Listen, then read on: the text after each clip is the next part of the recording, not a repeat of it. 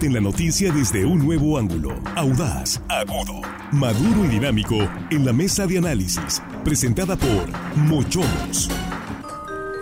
Vive la Navidad en Mochomos Culiacán. Cocina y servicio de primera calidad. Vive la experiencia Mochomos. Brinda con la gran variedad de vinos de las principales vitivinícolas.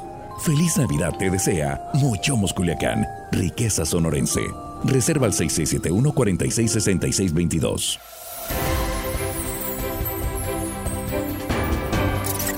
Las 7 con 6 estamos de regreso en esta tercera emisión de Línea Directa. Gracias Alberto R.E. que nos está escuchando. Nos dice que siempre sigue las tres emisiones de Línea Directa. Gracias Alberto por dejarnos el comentario. Saludos hasta Batamote, Alberto R.E. y a todos los que nos han dejado algún comentario aquí en la transmisión en Facebook, Línea Directa portal. Y vamos a entrar de lleno a la mesa de análisis. Saludo aquí en el estudio en Culiacán a Jesús Rojas. ¿Qué tal? Muy buenas tardes. ¿Qué tal, Axel? Buenas tardes. Buenas tardes para el auditorio. Buenas tardes para los compañeros. Buenas tardes para Jesse en el norte.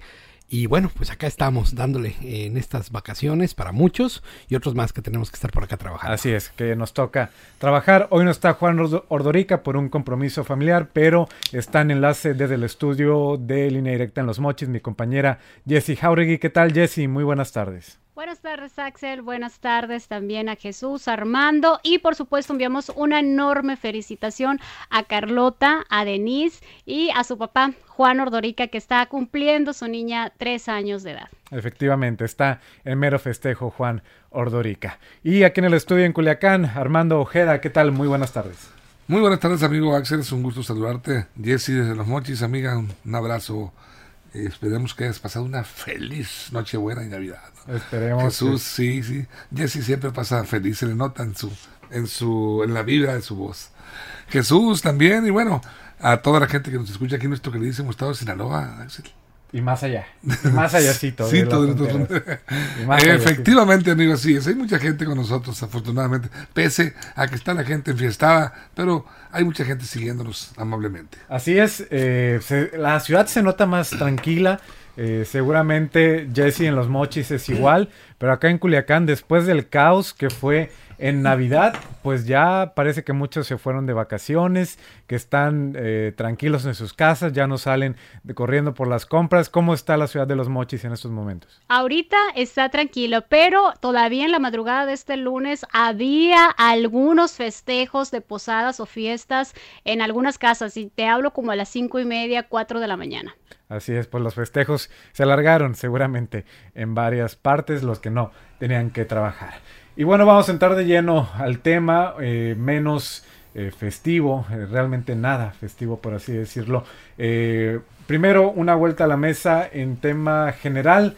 Reconoció el gobernador Rubén Rocha Moya esta mañana, Jesús, que no hubo saldo blanco. Eh, hubo ah, algunos hechos de seguridad, este homicidio en Culiacán, hubo accidentes viales, hubo heridos por bala, heridos por pirotecnia. Entonces no podemos hablar en sentido estricto de un saldo blanco en estas festividades. Sí, yo creo que esto es la parte lamentable. No se puede hablar de saldo blanco en algunos municipios pues hubo accidentes fatales, sobre todo en carreteras.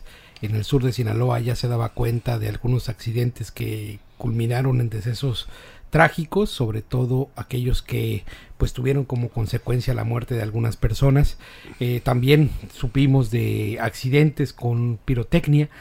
Eh, se estuvo concientizando a los padres de familia, sobre todo que no estuvieran eh, dejando a los menores jugar con pirotecnia, digo, si se puede llamar un juego así. Eh, no se hizo caso en algunos en algunos eh, municipios se tuvieron también desenlaces, si no fatales, y accidentes que complicaron la salud de algunos menores. Y bueno, yo creo que el hecho que llamó más la atención, porque se volvió una nota nacional, fue lo que sucedió en una colonia de Culiacán. El hecho de que en una tortillería, al momento de que una persona estaba tratando de comprar unas tortillas, así como tal, en la fila de unas tortillas, por una discusión, por no dejar por no dejar a una persona comprar unas tortillas por no formarse, una persona le arrebata la vida a otro cliente de la tortillería y esto da la vuelta de nuevo al país para dejar ver que la violencia exacerbada, la violencia brutal en la cual se vive en las calles de las colonias populares de nuestra municipalidad de Culiacán. Efectivamente. Esto de verdad que nos pone muy mal ante los ojos de, de México y bueno, se cometen estos delitos, eh, se abre la carpeta de investigación, se va a buscar al responsable, dicen las autoridades, pero bueno, el daño está hecho, eh, una persona fallece en vísperas de Navidad por un tema de, digo, imagínate, ¿no? El nivel, el nivel de violencia que se vive en las calles por, por un tema de comprar unas tortillas, alguien le arrebata la vida a otra persona. Digo. Lamentable, por decirlo menos, Jesús, esto ocurrido en Culiacán. El gobernador reportó esta mañana nueve homicidios durante los días de Navidad, 23, 24 y 25 de diciembre. Nueve homicidios, uno doloso y ocho por accidentes viales. También nueve personas con quemaduras por es lo que reportaba el mandatario estatal. Jesse, vamos contigo, pues no hubo saldo blanco esta Navidad, en particular en la zona norte, pues accidentes viales y esto del niño de 13 años que ya nos comentabas hace un ratito que falleció en Choix por tomar la camioneta de sus papás. Así es, eh, prevalecieron en la zona norte los accidentes viales, destaca la pérdida y sobre todo en estas fechas de la vida de un adolescente de 13 años de edad. Creo que el solo hecho de las personas que tuvieron la oportunidad de escuchar la nota que fue el 24 de diciembre justamente durante la tarde no creo que todos los padres de familia se simbran con este tipo de notas, pero también destacó en la zona norte el decomiso de pirotecnia a OME, el fuerte dando esos resultados. No se tiene hasta el momento, eso es muy importante, Axel, destacarlo, hasta el momento no se tienen informes de que hayan resultado niños o adultos afectados con heridas o con algún tipo de lesiones provocadas por la pirotecnia. Sí, el tema de también de un accidente muy aparatoso donde lamentablemente falleció un joven, esto en la villa de Ahome, la velocidad impresionante, el vehículo que se parte en dos pedazos, deja sin electricidad a la comunidad el 25 de diciembre, eh, eh, muy, muy, muy fuerte. Y también eh, reitero el tema de Jesús, eh, muy impactante también la situación donde fallece una persona que estaba haciendo um, fila en una tortillería en Culiacán. Eh, esto también antes de que siquiera pudiera llegar su familia a tener la cena de Nochebuena y Navidad. Muy impresionante, por supuesto, dado la vuelta al mundo y es un reflejo también muy aparte de lo que tiene que ver con el operativo Guadalupe Reyes, es un reflejo del tema de la cultura de violencia en Sinaloa. Eh, lamentablemente es un reflejo, bien lo dices, de esta situación eh, preocupante que en la que estamos viviendo, este clima violento que nos rodea a todos. Armando, para cerrar esta primera vuelta y esta entrada al tema en general, el eh, saldo no blanco, las autoridades, es decir, no han querido eh, decir que eh, las cosas estuvieron del todo mal, tampoco del todo bien, andan ahí como en un en, entremedio, digamos prácticamente, por lo que se vivió el fin de semana. Sí, me viene a la mente un programa de televisión ya de hace muchos años un programa de televisión, creo que era Alejandro Suárez, un actor cómico, que decía, ¿qué nos pasa? El qué nos pasa, ¿qué nos está pasando? ¿Por qué estamos viviendo esta, estos tiempos eh, tan deshumanizados, tan tremendos, tan terribles, con crímenes este, en donde la mayor ausencia era de los valores morales, la gente, los jóvenes principalmente. ¿Qué pasa con la juventud? es, injustificado este crimen en una fila de una tortillería. Ahí dos hogares pues se quedaron prácticamente sin dos elementos, dos miembros de cada, en cada uno, porque creo que el criminal tampoco mm, debió haber regresado con las tortillas a su casa, como tampoco lo hizo el muchacho que estaba, este, Carlos, nombre de él, de la víctima, que estaba también haciendo fila. Que llegue una persona y se disputen un espacio de cuánto te gusta, unos cinco minutos, diez minutos. Ese es el tiempo que pudo, por el que se perdió una vida. Entonces, eso la verdad es muy lamentable y es muy lamentable también para el estado de Sinaloa que ocurran esto, porque un hecho, un hecho viene a perder todo un esfuerzo de un gobierno. El propio gobernador lo decía claramente, eh, se ufanaba, se ufana el gobernador y bueno, está contento porque se han reducido este año los homicidios dolosos, más de 100 menos creo, con relación al año anterior. Y bueno, eh, no le queda más que seguir la retórica de todos los gobiernos. Se lamenta, reprueban y se investiga. Eso siempre lo lamentamos mucho, lo reprobamos, pero vamos a investigar, sí, pero por más exitosa que sea la investigación, la víctima fatal ya no regresa a su casa y deja un hueco por siempre, que va dejando pues, huellas en los corazones y sobre todo en esta época tan subliminal, tan bonita como es la Navidad, un 24 de diciembre que vayan y te quiten la vida en un momento pues inexplicable para mí. Yo creo que la verdad es para reflexionar lo que estamos viviendo. Efectivamente, para reflexionar esta situación de eh, lo que ocurrió en Culiacán, eh, este tema, ¿no? De la tortillería y eh, lo que ocurrió. Vamos a salir a la pausa en las estaciones de Grupo RCN. En redes sociales nos quedamos platicando de este tema. Eh, no hubo saldo blanco en las celebraciones de Navidad en Sinaloa y en particular. Y vamos a estar eh, entrando un poquito más a fondo este clima de violencia en el que vivimos que nos eh, rodea a todos y que se refleja en la vida diaria, en las filas para comprar algo, en las calles, eh, al manejar. Creo que eso es uno de los puntos donde más se nota ese clima violento en el que estamos inmersos. Nuestra compañera Beatriz Piña hizo un sondeo con los culiacanenses. Lo tendremos al regreso de la pausa, así que no se despegue de línea directa. Línea directa, información de verdad.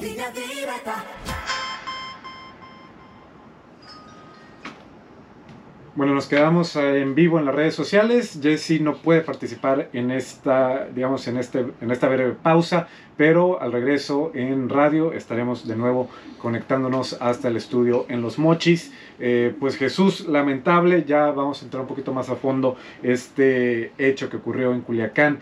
No ha dicho nada, eso sí, la Fiscalía General del Estado. Eh, se le preguntó al gobernador Rubén Rocha en la mañana, evidentemente, porque es, digamos, la parte más accesible en sus conferencias semaneras. él, decía algo que es cierto, dijo, no me pregunten más detalles porque, no, soy yo el encargado de estas investigaciones, pero como es complicado, eh, salvo cuando se encuentra la fiscal en eventos eh, públicos, si no es así, es complicado acceder a más información y no tenemos más detalles de si se detuvo a alguien, si la carpeta de investigación, pues por lo que nos dijo el gobernador sabemos que ya se está eh, realizando, pero no hay más, hay hermetismo prácticamente en el caso. Sí, pues es un delito del fuero común que se persigue por homicidio. Por oficio.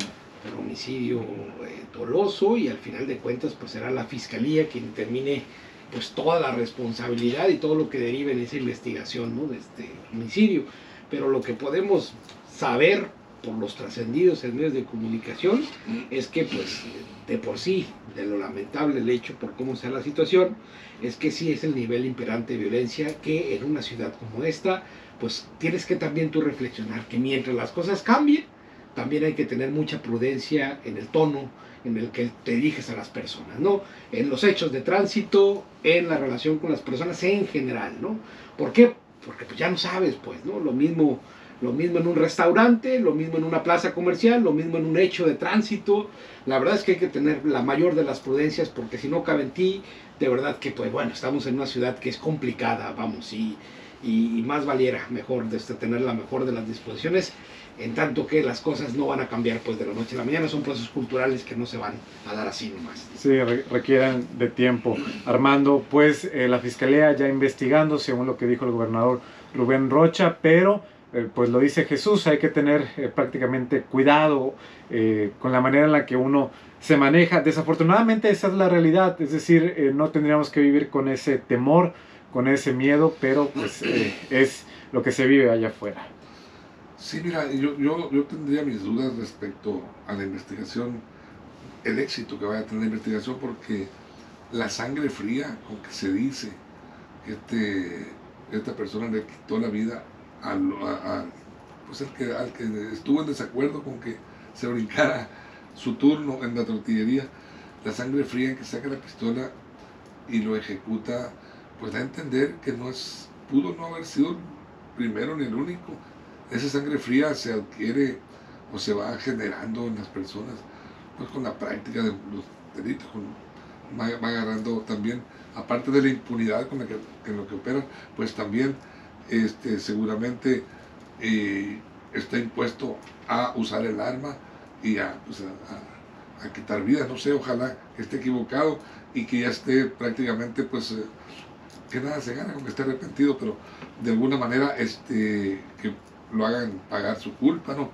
Pero a, mí lo que me llama la atención es la forma tan, tan fácil en que una persona pierde la vida a manos de otra. Antes, antes yo recuerdo que se, se podían, eh, se asesinaban eh, o podían ser víctimas de asesinato aquellos jóvenes personas que andaban Oye, pero, pero, también, pero también acuérdate en los tiempos, ¿no? Yo me acuerdo que mi abuelo me platicaba que por un pleito de, de menos en un por una hablada, decía mi abuelo, oye, por una hablada fuera una cantina se daban a balazos. Pues, Bueno, yo, yo, yo, yo, lo que, yo lo que, a lo que voy es que antes...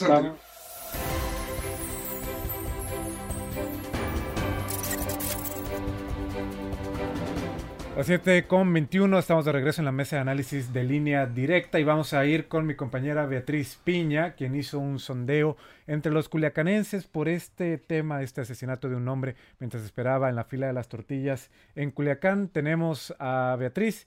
Vamos con Beatriz Piña, te saludo. Muy buenas tardes.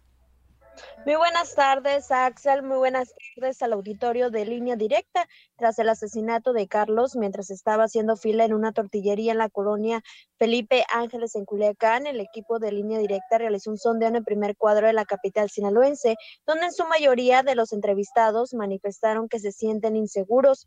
Una señora que fue entrevistada expresó que es una tristeza que estén deshumanizados, perdiendo los valores, destacando que a título personal por su edad no anda en la calle a ciertas horas, pero agregó que tiene familiares que son jóvenes que le preocupan porque se sienten inseguros. Escuchemos. Pues realmente es muy triste que estemos llegando a esos extremos de, puede decirse, salvajismo, de no respetar ni la más elemental que es la vida.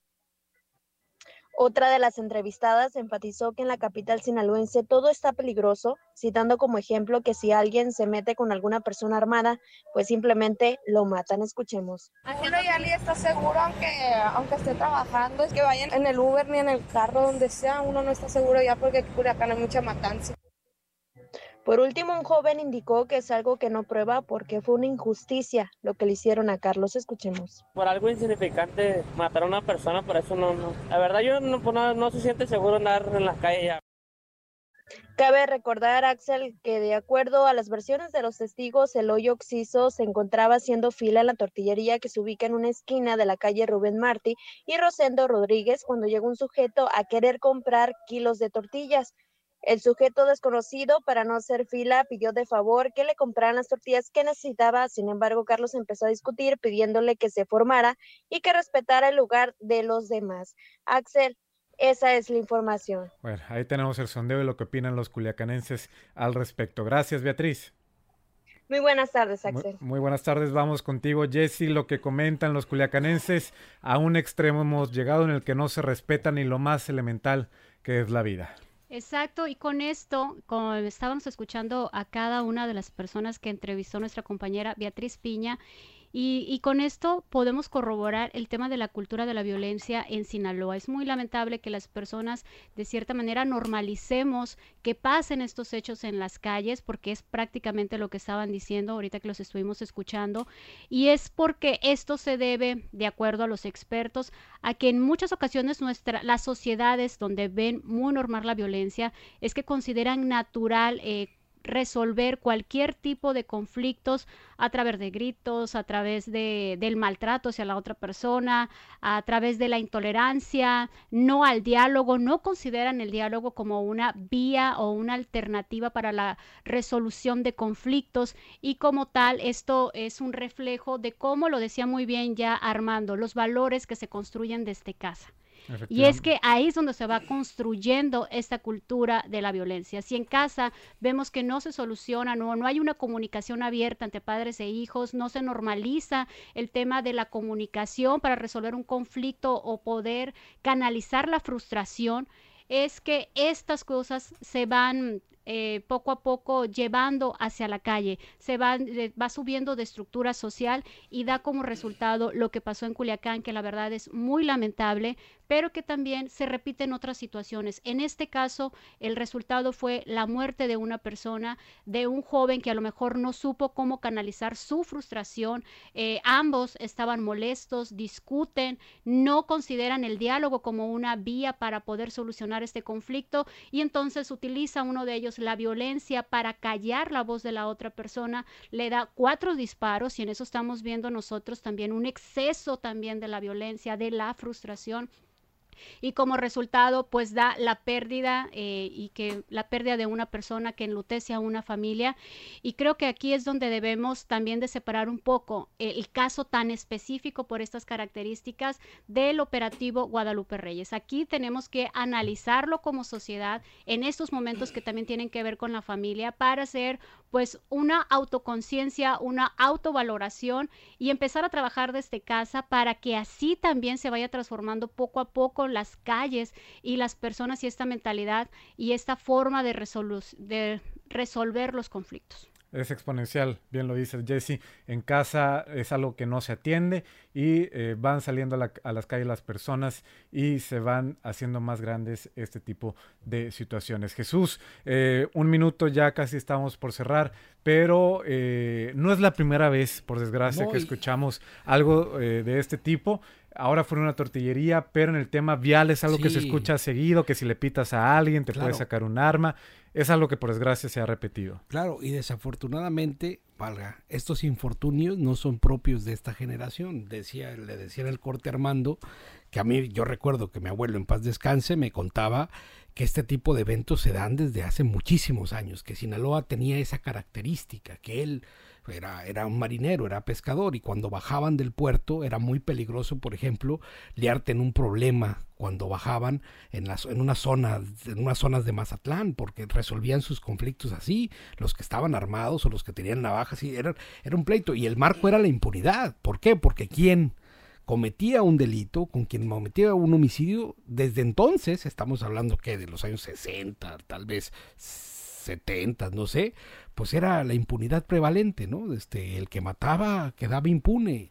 Y tal cual, de entonces ahora, ¿no? También quien comete un homicidio tiene un 80 o 90% de posibilidad de no pagar por su culpa, de no pagar por su delito. Entonces, antes tal como ahora, la prevalencia de la impunidad es lo que nos mantiene en este estado de barbarie. Esperemos que no sea el caso en este tema, en este caso de la tortillería, Armando, y que haya resultados por parte de la Fiscalía. Yo quisiera eh, enunciar una pequeña listado de lo que no se debe hacer en Culiacán no discutir con desconocidos en la calle, no apurar al de adelante de tu auto tocándole el claxon, no responder mentadas con el claxon en la calle, no apresurar tu auto para ganar un espacio de estacionamiento a otro, no mires fijamente ni menos insistentemente a una mujer exuberante en la calle o en un lugar público, y no es conveniente fijar la mirada tampoco en un individuo en un lugar determinado son, son detalles que aparentemente son insignificantes, pero que pueden generar violencia y pueden generar situaciones que después se lamentan. Así estamos, desgraciadamente, ese es el escenario que nos, al que nos enfrentamos diariamente en las calles de Culiacán. Efectivamente, aunque digamos, eh, son buenos, digamos, eh, este listado que manejas son cosas que no se deberían de hacer, digamos, de, manera natural, pero eh, tampoco tendría que ser de que por realizarlos eh, la vida estuviera... Ah, no, desde luego que no. Pero te evitas, yo hablo de evitarte un conflicto. No te van a quitar la vida, pero sí puedes tener un conflicto serio, ser golpeado, ser pues recibir una, una, una agresión eh, verbal, por lo menos la más, la más light que pudiera ser, ¿no? La verdad, esa es la situación que vivimos. Estamos sobre tiempo, pues nos tenemos que despedir con un sabor eh, agridulce o hasta amargo de boca. Pero te agradezco mucho eh, esta participación, Jesse, y me quedo con tu comentario de que hay que trabajar en el tema del manejo de las emociones. Así es, Axel, y sobre todo también hacer justicia. ¿Cómo le podemos hacer justicia en casa? Recordar este caso y empezar a trabajar desde ahí. Efectivamente, y en el tema de saber cómo manejar la frustración, que es lo que comentabas hace un ratito, Jessy. Muchas gracias. Buenas tardes. Buenas tardes, Jesús. Nos vamos. Buenas noches. Buenas noches. Un sabor amargo, ¿no? Sí, queda después sin duda. Te quedas reflexionando, ¿no? ¿Qué es lo importante? ¿Qué es lo que queremos con este tipo ¿Cuánto vale la vida? Con este tipo de espacios de eso se trata, de poner a reflexionar al, al auditorio. Armando, muchas gracias. Gracias Axel, nos vemos en la mañana, Dios mediante. Nos escuchamos mañana temprano. A ustedes por su atención, muchísimas gracias al auditorio línea directa en nombre de nuestro director general Víctor Torres, quien la próxima semana estará de regreso en este espacio. Se queda ah, bien informado en línea directa portal.com y en nuestras redes sociales. Nosotros nos escuchamos mañana a las 6 en punto. Les saluda Axel Avendaño y hasta la próxima.